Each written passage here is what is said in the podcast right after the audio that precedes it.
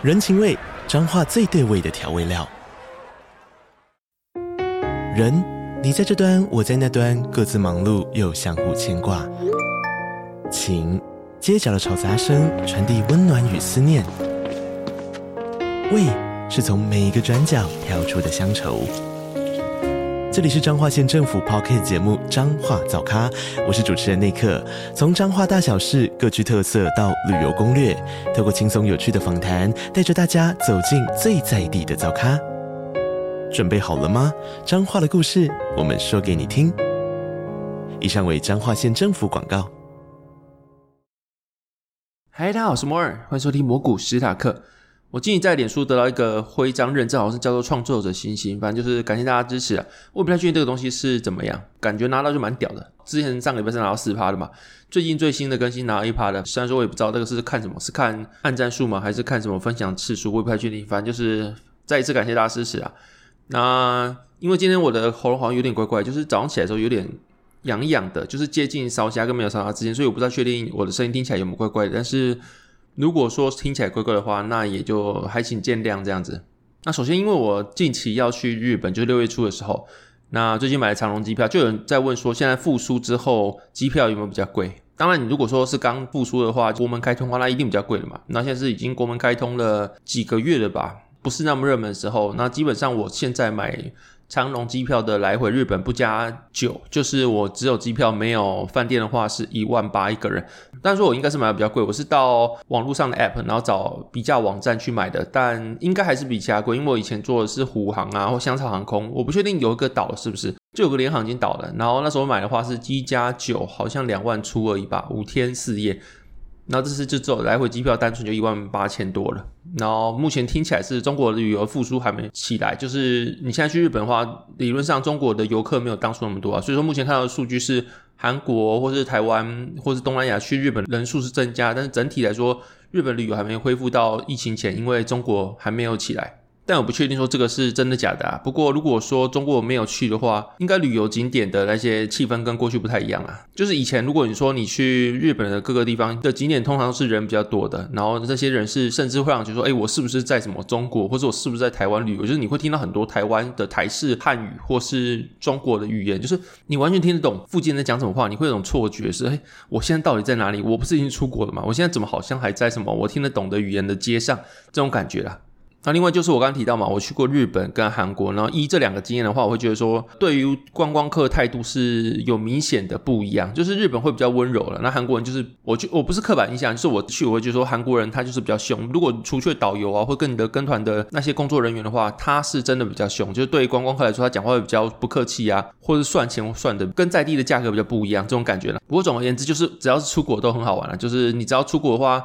也不知道什么，应该是心态不同吧，你就觉得说在那边你就很想生活在那边，就是最后你可能玩个五六天之后，你最后回家的时候，你会觉得说，我好想留在这边当那边居民，或者说想在那边常住，我不想要回来台湾这种感觉。但是其实后面想想，那就是跟心态不同一样的感觉，就有点像心理学的自愿反应啊。举例来说，就是一般人会失眠，然后其中一个原因可能是因为你长期都会在床上玩手机啊，或者看剧啊，这种做一些让你的精神比较亢奋的事情，然后导致你在床上，然后去做这些事情，让你跟床之间有个连接，是亢奋这件事情。这个连接产生之后呢，就后续如果有一天你要睡觉的话，但是你待在床上，就觉得亢奋，因为你的身体跟这个床已经产生连接，只要接触到你的生理就亢奋，所以说跟你心里想要睡觉这件事情就是隔阂，让你有想睡觉这个目的，但你的身体却睡不着这种感觉。然后或者是我们想个思想实验，好，假设你今天如果今天你的股票涨的时候，就会有人在外面吹号角响起的感觉，你就觉得感动，我就是股票涨了，就听到这个声音。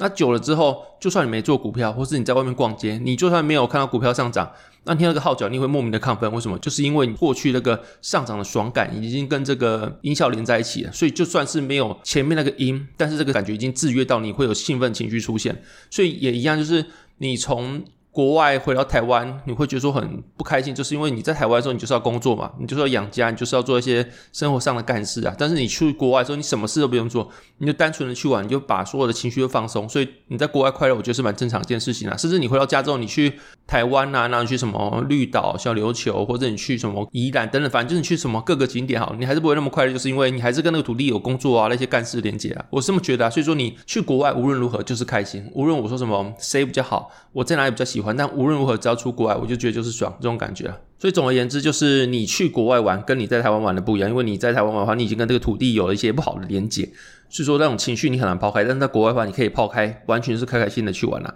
那我之前去日本的话，我有去浅草啊，然后晴空塔啊，反正就是有去东京，然后去足地市场，或者是去下面一点的地方，像川崎、横滨，还有镰仓等等这些地方。我也不是什么日本通啊，就是我有家人在那边工作，所以我就去那边，通常都是由他安排。所以我的自由行有点像是假自由行，就是。我去自由行，那是有个人带着我们到处玩，所以说我就是一个没有买团的跟团这种感觉，然后也没坐游览车，大家一直走路，一直走路，一直走路，然后去搭地铁这种感觉啦。然后第一次去是跟我的家人去，那时候他们的身体还不错，就是我们还能够到处一起玩。但后面第二次的时候，就是我们自己去玩。然后到这次我要出去玩之前，我还是问我的爸妈之类，但他们二零一八到现在应该也有个五六年，就是身体是确实会在五十五岁以后。激素老化到六十岁初的时候，他们会觉得说，他们现在也不太能走动。尤其是你去日本的话，你只要没有跟团，就是一直走，一直走，一直搭地铁，一直搭地铁，一天大概走了十公里以上是必要的。那当然，如果他们去玩的话，我有提过，就是我们去跟团哈，但他们就觉得说，老了就不太想出去了。我不太确定是每个人的家庭的长辈都这种感觉，但他们就是这种感觉。所以这次就是我跟我老婆去找我弟这个样子安排。然后去日本，我觉得是一个很奇妙的地方。我拿第一次、第二次去经验好了，就是第一个就是我小时候生长环境是日本输出动画到全世界的鼎盛时期，所以说我看了很多很多小时候很喜欢的动漫，像什么《蜂蜜幸运草》啊，所以说它里面画了一些摩天轮，我后续就会在日本看到那个摩天轮的本人，或者是《灌篮高手》的平交道，后面我到日本真的看到的平交道，然后那种感觉会让你很兴奋，就是诶，我小时候建立童年的那个影像吗？动画吗？之类的东西，反正就是这个东西会让你觉得很感动，很感动。你小时候的一个童年，在长大的某一刻又跟你有所连结的。但另外一方面，你会觉得非常复杂，因为连接了，达成了某个里程碑，但是同时你就觉得，哎，我好像还是只能站在某个点，然后看着远方在云雾缭绕的小时候快乐的样子。但是你会在当下也意识到，就是那个时候守在电视机前面很快乐的那个你，那段回忆跟那段记忆也其实也已经回不来了。所以说你就很开心、很兴奋，但同时又觉得说你跟小时候那个记忆有点遥远，反正就是一个很复杂的情绪啊。这样总体而言，就是里程碑达成是非常赞的一件事情。反正我就是看到了蜂蜜薰衣草的摩天轮，还有看到了灌篮高手的平交道，我觉得非常赞。那除此之外，我觉得日本的物价真的不贵。我不太确定小时候大家说日本物价很贵很贵，那是多少的年代？可能是彼此经济有此消彼长吧之类的吧。反正我这次去日本。从二零一八、二零一九跟现在二零二三年要去日本，我的印象中他们的物价其实都不贵，而且甚至很多美食他们其实比台湾便宜。但是大卖场其实就买到日本种的黑毛和牛，它价格好像是两千四、两千五百日币吧，可能那块的大小，如果你在台湾买的话，大概是日币换台币，反正就是它价格至少台湾的三分之一以下。然后海鲜啊、寿喜烧、牛排、章鱼烧等一堆日本美食，就会让你觉得说你活外面是超级幸福的事情，因为他们东西真的品质很好。然后，但他们有个特别的地方，就是他们好像没有什么路边摊小吃，所以说你要么就在家里煮，要么就是去吃餐厅，然后就不会有什么一两百块、两三百块那种小吃，就是不会有那么便宜的东西在路边让你有种折中的选择了。然后除此之外，就是那边的人也非常非常彬彬有礼，就是。无论你是当行人走在路上，你就看到远方一两公尺，但是车全部就停在那边让你走。就算离斑马线还有一段距离，他就马上停好，让你走完之后车才慢慢的行驶。你就觉得这什么礼仪之都？当然那时候我是在东京，跟其他地方有没有不一样，我也不太确定。后续我可能要去别的地方。我第一次去东京，跟后面有去神奈川嘛，他们给我印象都是他们超礼让行人。然后在机场，所有人都对你面带微笑啊。然后尤其是听到你是台湾人之后，他们态度又会更好。然后就让你觉得，哦，台日真的是友好的关系。然后就觉得在那边是享受一个非常非常礼仪、非常乌托邦、非常理想的一个生活。路面很平，东西很好吃，人很友善。然后甚至是你在路上看到一些小朋友，什么幼稚园小朋友啊，戴着那种渔夫帽，黄黄的，然后在路上成群结队有给老师戴着，然后每个小朋友洋溢着幸福的笑容，然后脸上还有一些小腮红。不太确定台湾的小朋友没有这种东西，然后日本有，不太确定是什么人种问题吗？还是天气问题？反正他们小腮红就觉得阳光洒下，好像什么电影般的梦幻场景嘛，你就看到一切都是风光明媚。很多的场景又是你在动画上能够看到，你就觉得什么乌托邦，我好想住那边的感觉啊！反正就是我非常非常喜欢日本的感觉，每次回来都会觉得我好想来待几年，不然就是我要不要干脆当个日本哈，我就找个可以在网络上远端工作的工作，然后就直接住在日本就好了。如果说我弟愿意的话，我是可以趁他家住个几年没关系啦，反正免水费电费啦。虽然说他应该觉得干，我怎么会跟一个废物哥哥当做情人这样子？好了，开玩笑的，反正就是。在日本会让你觉得我真的不想回来。每次去的时候，我就觉得说那个好像乌托邦感觉。我自己是非常非常喜欢日本。所以说我出国这次加起来就是第四次的话，我有三次都去日本。反正我就觉得你要去日本，你要玩到全部都玩完，应该也要蛮多的一段时间了。那日本因为实在太多好事情是讲不完，所以说后续如果从日本回来的话，有机会我再做一集专门聊在日本的感想跟去日本要玩什么东西好了。然后续就是韩国，就是我去日本完之后有去过韩国，第一次去日本，第二次去韩国，第三、第四次才又去日本。第二次去韩国都是跟团，所以它是完全不同体验。像日本我的三次都是安排自由行，就是一直走路，一直走路，一直搭地铁，一直走路，一直搭地铁，所以那个身体的劳累是非常累的。但是跟团就是一个非常废人的很爽很爽之旅，它真的超爽，就是你只要起床之后就有早餐吃，吃完就是上车到下个景点走一走，然后导游跟你介绍景点之后再上车，再到别的地方吃饭，再下车。再干嘛？再上车再干嘛？反正就觉得你是个废人之旅，但是就很爽，因为什么事情都不用做，饭就到了，景点就到了，然后也不用自己去理解、上网查东西，然后导游就跟你讲完了，就是一个非常非常爽的一件事情啊。所以说，如果要去旅游，然后你只想当个废人的话，那就一定是跟团是最赞的。不然就是如果你有长辈的话，那跟团也是最好的选择，就是你不需要去管交通啊，去管吃住，那是一个蛮好的选择啦。但同时，你就是跟一个大团体行动，那大团体行动会有的缺点也是都有，比如说，如果说你的团里面有几个不要脸的，可能那个睡觉起来，隔天早上集合的时候，他们就晚个十分钟、二十分钟，全世界都在等他。你看，一个人等你一分钟，三十个人就浪费三十分钟。那如果说五分钟呢，三十个人就浪费了一百五十分钟了。你看，大家等你是要等多久时间？哦，我就想象有一天我可以讲这种老师的废话，讲开始到底有多爽。然后因为没有当老师嘛，现在这样看，真的蛮爽的。反正总之就是。这种感觉啊，就是如果你跟到一个团体里面有些比较奇怪人的话，他就会放大缺点，因为全世界都要等他。他如果又不要脸的话，比如到某个景点可以逛街，他就是偏偏在那边失踪了，你他妈每个人要等他，然后等他的话就 delay 到下个景点时间，但那就是你花钱去买来那边的时间，所以会觉得很不爽。我花钱在那边玩，那我就想玩下个景点三十分钟，就他妈你这边。大家都在等你，然后大家都等的时候，你还可以在逛街，所以大家等你之后，我就被压缩到下个景点少十分钟逛街，这种感觉就很不爽。那除此之外，就是跟团就是个很废的景点，但是大家都帮安排好，我觉得是个蛮不错的事情。但在韩国跟团，就是我只有在韩国跟团经验，我不太确定其他地方是不是这样。你在韩国跟团，你跟导游太好是一个非常尴尬的事情，因为最后基本上你如果说比较平价的团体行程，都会有个购物型。那如果你跟导游很好的话，你通常都会被请了，比如说带去购物行程啊，然后。要么就是养官碗，不然是什么人参制品啊。那我不知道日本有没有，因为我日本没有跟过团了。就是韩国是这样子，然后在韩国的话，你到那两个地方的话，通常就是三五万台币起跳的东西，你就是要去买。最便宜最便宜的可能是什么一罐小胶囊啊，然后可能就六七千八千吧。我不知道那个是三四年前的物价，我也不太确定现在是怎样。反正就是你会说这个东西有个价值吗？但他们会给你先。欣赏韩国的工艺、韩国的文化、韩国举国研发出这种珍贵的药材，它有多有成效，然后受过多少认证，然后韩国举国的骄傲等等，然后再带你去买，然后他就跟你说什么：我现在其实这团没有赚你多少钱，然后如果你没有买的话，这团等于是没有赚钱，或者是说哦，因为这样公司就为我评分，然后如果没有到多少的话，其实我会觉得说我们现在那么好了，那就是我其实有困难，大家如果能够支持我的话呢？然后我就觉得很感激等等的，然后他通常会自掏腰包说：“我自掏腰包买我们好吃的饭团给你吃啊。”然后说：“哦，我们大家后续你回台湾的话，我们还是好朋友啊，等等之类的。”当下他又跟你说：“我觉得我们是应该互相帮忙的。”我觉得。因为我其实没有赚你们多少钱，就是帮我一个忙这种感觉。那你不买就干我是不是必须买一点？然后这个东西这罐六千块，可能我觉得在台湾只有六百块的价值啊。我我比较肤浅，这个东西可能有挣六千块价值，但是当下二十出岁的我，二十几岁的我不太知道，所以说我就觉得干这个东西我在台湾买可能没那么贵，我根本不会买六千块、三万块东西去买一罐药。但我要为了挺朋友去买嘛，就是这东西可能在台湾三万块，我在台湾可能我三千块都买不下手。那我剩下多的在两万七，是不是麻吉麻吉？我挺你一下这种感觉。然后如果真的想要买，但后面你回到台湾发现那个旅费便宜是有代价的，就是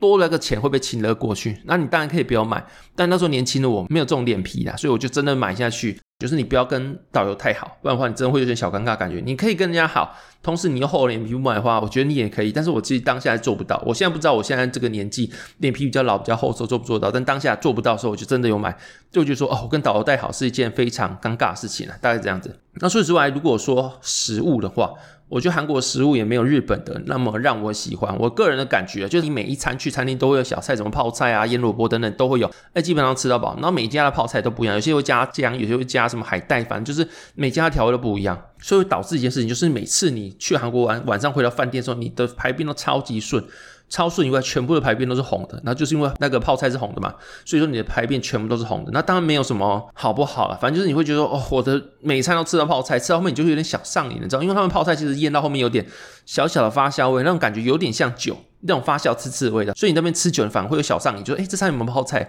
就是我喜欢泡菜的人，所以我会觉得那种感觉，就是你就会习惯每餐都有泡菜。但在当下你会觉得说，哦，我回台湾的时候我就养成吃泡菜习惯，但是你回到台湾降落到地面，诶，干没有，我还是不吃泡菜。就当下我觉得那个情境会让我很喜欢吃泡菜。那另外就是韩国他们的烤肉也是他们特色，或是很多很多的人参鸡啊等等。但是有个普遍的点就是，他们肉类制品我觉得没有比台湾好吃。或者他们整体的食物，我觉得没有比台湾的好吃。当然说可能是因为我是台湾的口味，所以我觉得那边肉偏少，或者是说那边的东西会以蔬菜偏多，或是米食偏多，然后可能就米啊配一些酱菜啊，配几道青菜就是一餐。但是在台湾基本上，你去外面你要吃个什么盐酥鸡、炸鸡，或者你要吃什么牛排、路边牛排等等这些都很多。但相对之下，韩国他们的饮食习惯就肉类比较少，然后比较多的是鸡肉类，像是人参鸡啊、安东鸡等等。但是人参鸡我是蛮喜欢的啦，安东鸡对我来说我又不太喜欢那个调味，然后再加上我觉得鸡肉。不算是一个会让我很满足的肉类，我可能吃了几餐鸡肉之后，我就想要吃牛肉或猪肉，主要是牛肉，猪肉可能也是想吃，但是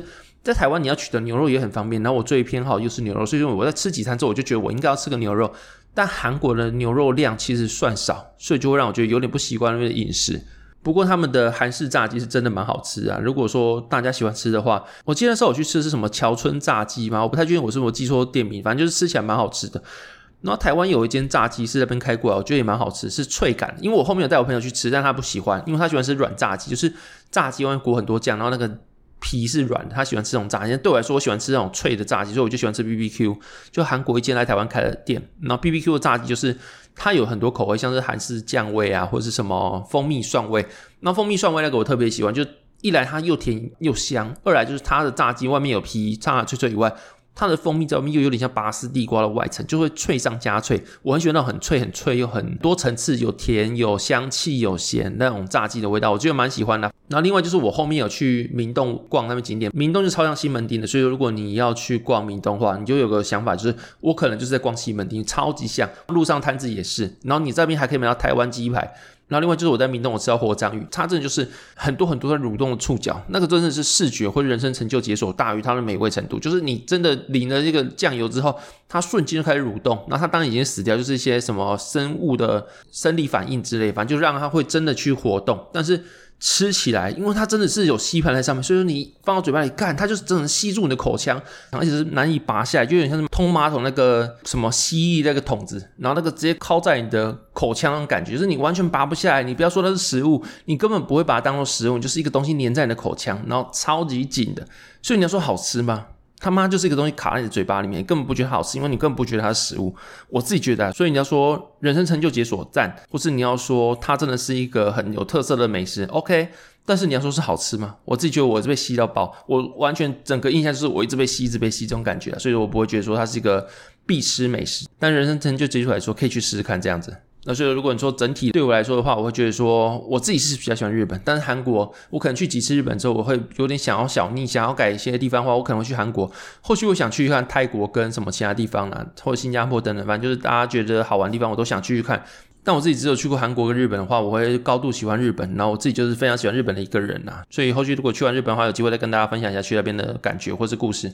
那接下来我们来聊一下市场话题。首先就是最近我有在分享一个文章，是讲说零零六七九 B 就是元大的二十年美债的 ETF 一度溢价到四趴，然后理论上这个东西会发生原因，就是因为它目前的那个额度已经满了，虽然后面被卖贵，它也没办法用更多债券去用那个供给量增加去把价格平稳回来，所以导致这个债券价格一直压不下来，那时候就会有很多想要套利的空间。所以说我才告诉大家说，你先不要买债券，因为通常一个债券现在目前殖利率大概三点八左右，那你一度溢价到四趴，表示说你买直接买贵了一整年的价格，那你何必去买它呢？对不对？你就等它收敛完再买。那当然说你会觉得说，哦，不买的话，是不是之后价格涨上去的话，我没有在车上？那它如果一次涨超过四趴，那不如现在就溢价四趴去买。但是同时间你有什么国泰啊？中信也有出一样产品，那你就不需要去买元大这个东西，因为它溢价四趴，真的太多了，是完全不合常理的一个操作啦。然后同时，因为有一些人不太知道什么是溢价或者什么是套利这种感觉，然后所以说我在脸书后面又写一篇文章，然后大概内容是说，溢价它大概意思就是指它的市场上卖的价格比它的净值还贵。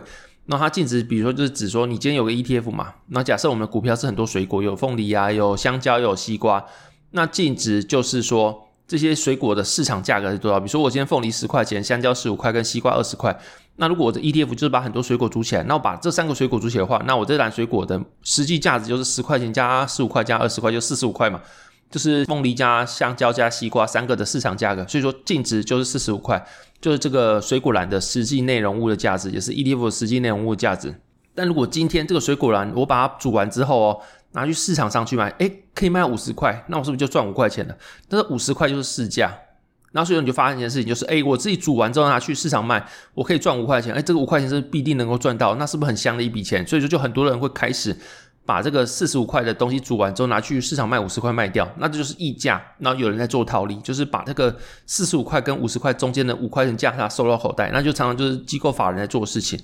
那你在。水果篮可能可以这样做，但是你在现实生活中，你 ETF 怎么去套利？所以说就会讲到 ETF 的购买管道有两种，一种是初级市场，一种是次级市场。那在股票市场买卖，或是你用手机下单，那就是次级市场，就是你在股票市场去买卖 ETF。但你有另外一种可以买到 ETF 的方式，就是你可以用水果篮的水果成分去换。所以有时候你早上可以去投信的网站上面去看到试出实物申购买回清单，就是 PCF。你可以点进去之后，里面会要求一篮子的股票，那再依照这一篮子的股票去申购，就是用水果去换水果篮的概念，就等于是你用净值去购买它。那买完之后，你就可以用你购买的价格，也就是净值的价格，拿到市场去卖，那你就可以收敛那个价差，就是你可以赚到它的溢价空间嘛。但现在就是因为元大它的那个发行的额度已满。所以它没有办法再继续发行这档 ETF 去市场去做套利，或去做平稳市价的感觉，不是套利，也就是投信它可以去试出它的 ETF 去做平稳市价感。但目前的话，就是因为它的发行额度已满，所以没有办法。不过这时候投信可以用追加募集的方式去增加 ETF 的发行量。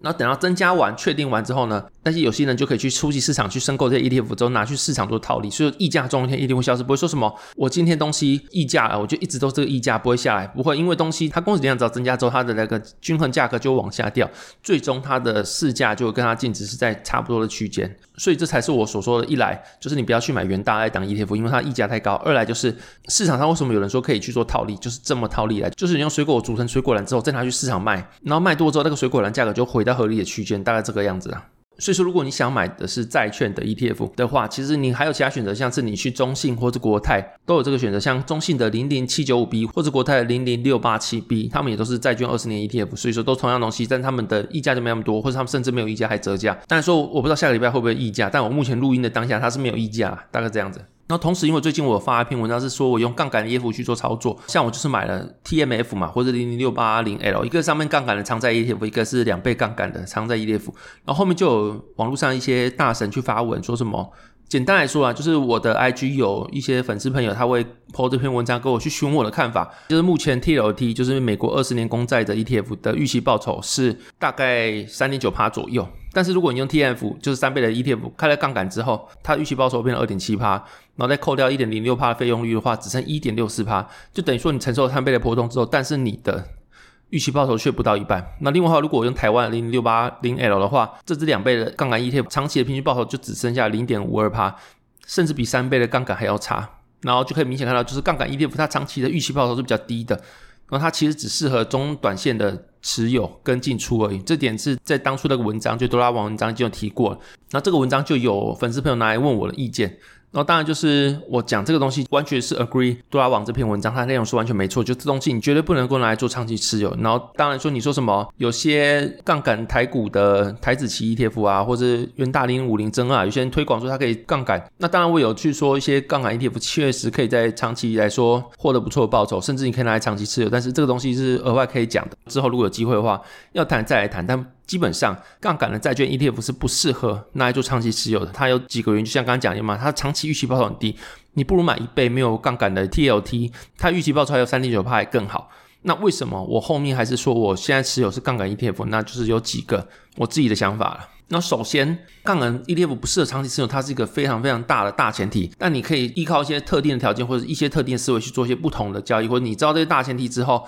你知道它的先天缺点之后，你还去做，为什么？因为你觉得有什么东西它。加上去的，它期望值还是比较好的，你就可以拿去做操作。就像刚刚讲的多拉网文章，它是一个原理，它是一个观念。但后续我会多考一件事情，就是第一个，我不会把杠杆 ETF 做长期持有，就像是我持有周期会放在预期在两年以内，然后预测两年内会看到降息，所以说我本来就没有要作为长期持有的用途。那二来就是我会多考虑到，就是如果我把长期资本利得的期望值纳入之后，我会觉得这个交易是合理的。那当然，这就跟第一个不长期持有的感觉是一样的嘛，就是这几率的问题。从来没有人他想持有杠杆是为了赚他的利息，所以说他期望值那么低是可以预期的。因为我根本没有要透过我的杠杆去赚取那个 TLT 那种利息那种感觉，所以我提到是下档有限的情况下，我选择杠杆，它前提就是我觉得下档有限。那所以说我预期的是资本利得会出现的情况。然后这个东西像我刚才提的，我不想长期持有，它都是可以综合在一起讲。就是你可以观察两千年以后最长升息循环，大概到峰值之后，两年内就会进入降息。像两千年初的升息循环，在两千零六年七月达到峰值之后，然后在二零零七年七月，就是一年后就开始启动降息循环。然后这个降息循环属于预防性降息。然后尽管后面还是没有躲过零八年的金融危机，但这个是其中个降息循环。然后第二个就是二零一九年的。升息循环到二月进入峰值之后，它的降息循环是七月就启动，所以说它只维持了五个多月。所以如果我们今天预期就是二零二三年五月这个 FOMC 会议之后，它又到了本轮的升息循环的终点，或是六月这个 FOMC 会议之后，它到了终点之后，那我预期两年后就会降息的话，我觉得这个资本利得的期望值它是有的。所以如果我们参照两千年后的升降息循环的走势，然后把这个几率去算进去的话，你去杠杆持有 ETF 去预期它的资本利得，我觉得这个期望值是有。然后我觉得这个是一个合理的交易逻辑。那刚刚第二个提到是耗损非常严重的问题，但是高利下你的资金成本也会高。然后这什么意思呢？就是今天我如果升息循环的话，升到了峰值之后，或者我升到一定的程度之后，我 TLT 它给你要三点八、三点九趴的利息。那是不是表示说我今天资金拿去放到银行或者放到债券，我就可以领到很好的报酬了？同时呢，我的借钱的它的价格也会变高，就是我升息之后，我的信贷啊，或是我去借什么质押等等这些，反正我就借资金，我要付出成本就变高，所以说我资金成本也会增加，因为我要付出代价跟我二零二零年、二零二一年的时候我低利率的时候我要付出代价完全不一样，所以我资金成本也变高。在这个情况下，ETF 的高耗损可能在其他时期或者其他的低利率时代，它是一个非常非常高的资金成本，或者它是一个非常严重的一个缺点。但是你放到现在二零二三年，它的非方瑞都已经到五点二五趴了。那我整个每年大概资金耗损是三趴左右。那这个资金成本高吗？但是如果现在非方瑞是零趴的话，那就高。那现在是五点二五趴的话，我就不觉得三趴是高的。所以说你的资金成本高，但是你的。大环境的利率更高的话，这个资金成本相对来说就是比较低的。所以说现在的耗损在其他时期可能是缺点，但目前在现在当下来看的话，它反而是一个相对低的杠杆来源，或相对低的借款来源。这样的话，它反而就会变成优点了。就是你去跟大环境比较起来的话，它会有不同的评价。所以在这个思维下面，低率的时候，杠杆债券 ETF 的思维不太管用，因为一来它的耗损在那时候来看是非常高的，二来就是它没什么预期的上涨空间嘛，因为它债券利息就已经是零了嘛，你的资本利得就没有什么上涨空间。那现在一来上涨空间变高，二来它的债券的耗损在目前的资金成本来看一下不算高。所以这时候，诶，它反而是一个管用的思维啊。所以说这个时间点，我会认为说它是一个合理思维。甚至说你在高利率的时期，债券的高报酬，就是 TLT 的高报酬，反而会变成这个交易的保护伞。因为你的现在债券的殖利率很高，所以在当初低利率时代，债券殖利率很低的时候，你去做高耗损的时候，你会损失很多钱。但是在现在你去做这件事情的时候，高的殖利率反而会变成保护你的耗损，就是。你不会亏到你的本金，顶多你就是。亏你的资本利损。但我觉得它下档又是。有限的，所以在